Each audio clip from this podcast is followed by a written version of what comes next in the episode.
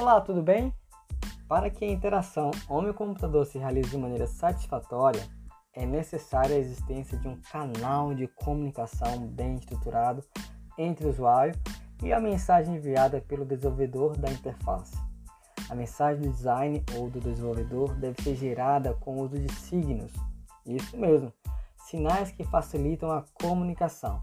E esses signos, esses sinais podem ser gráficos e figuras ou até ícones.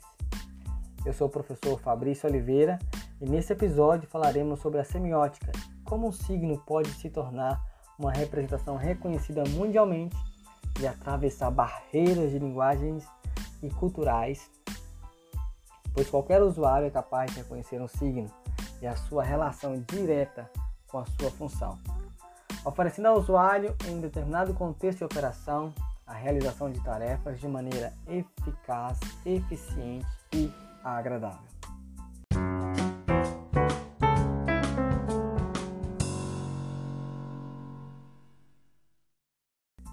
O termo semiótica vem da raiz grega semeion, que quer dizer signo, linguagem.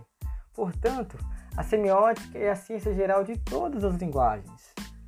Signo é aquilo que, sob certo aspecto ou modo, representa algo para alguém. O signo representa alguma coisa, seu objeto. Isso quem diz é Santa Ela. Porém, o signo não representa o objeto em todos os seus aspectos, mas com referência a um tipo de ideia.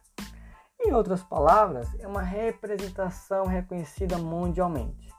E para que uma representação seja considerada um signo, deve ter uma relação tríadica com o seu objeto, aquilo que existe no mundo físico. Essa representação, esse desenho desse objeto, sem muitos detalhes, deve ser reconhecido pelos usuários, que nesse caso é o interpretante. A semiótica está presente em diversas áreas do conhecimento, como design, psicologia, filosofia. Semiótica é mais um tópico sobre usabilidade, que está fortemente presente ao nosso redor. Muitas vezes utilizamos de forma inconsciente ou até irregular, apenas para embelezar nossas interfaces sem a intenção de alcançar os objetivos propostos por essa disciplina. Um ponto bem interessante é que a semiótica tem uma forte ligação com o affordense. E cabe aqui um parênteses para definir o conceito de affordense. Affordense foi originalmente proposto é, pelo psicólogo James Gibson em 1977 para denotar qualidade de qualquer objeto que permite ao indivíduo identificar suas funcionalidades através de seus atributos, forma, tamanho, peso, de maneira bem intuitiva e sem explicações. Vamos para um exemplo bem prático e bem simples. Você olha para uma maçaneta de uma porta, você já sabe como utilizar. Veja, você olhou para ela e soube como funciona, seja pelo formato dela, pela posição em que ela está. Dito isso, podemos resumir que a semiótica é a disciplina que estuda os signos ou símbolos e o processo de significação dos mesmos, que também é chamado de semiose. Ela trabalha com todo o processo natural e cultural que dá significado aos signos. Bom, já o signo é qualquer coisa que possa ser utilizado para representar algo. Ele possui um significado, um valor e precisa fazer, lógico, sentido para alguém, né, com base nas suas experiências.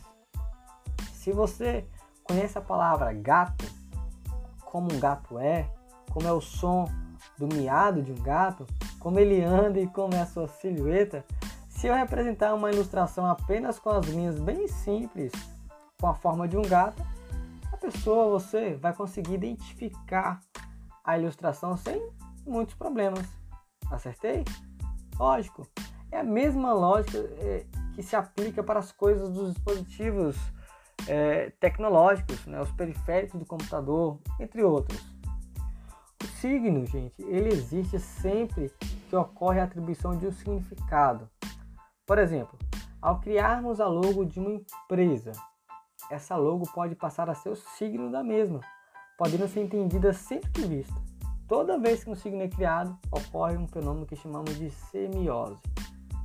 Podemos classificar os signos em três modos de semiose ícones, símbolos e índices. Você sabe o que significa cada um deles? Se não, preste atenção. Os ícones têm uma semelhança com o mundo real e são fáceis de serem identificados e compreendidos. Eles podem ser fotografias, desenhos, estátuas. Exemplo: o desenho de uma máquina fotográfica no celular, que significa o acesso à câmera do seu smartphone.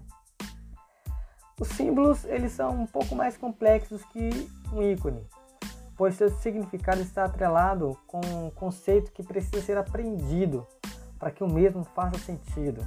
Por exemplo, a logo de uma empresa pode possuir várias figuras geométricas e tipográficas que só podem fazer sentido para quem conhece a ideia que quer ser passada por aquele símbolo. Uh, uma placa de trânsito que necessita de um conhecimento sobre trânsito para fazer sentido para alguém. Por fim, os índices. Eles são utilizados para indicar algo. Seu significado está diretamente ligado à experiência de quem o vê. Tudo à nossa volta é um índice, ou pode se comportar como um. Por exemplo, pegadas na areia pode indicar que pessoas passaram por ali. As cores de um semáforo podem indicar qual postura o motorista deve tomar, se avança, se para. Bom, uh, agora você já sabe o que é a semiótica né, e como ela influencia na comunicação e interação homem-máquina. Até mais!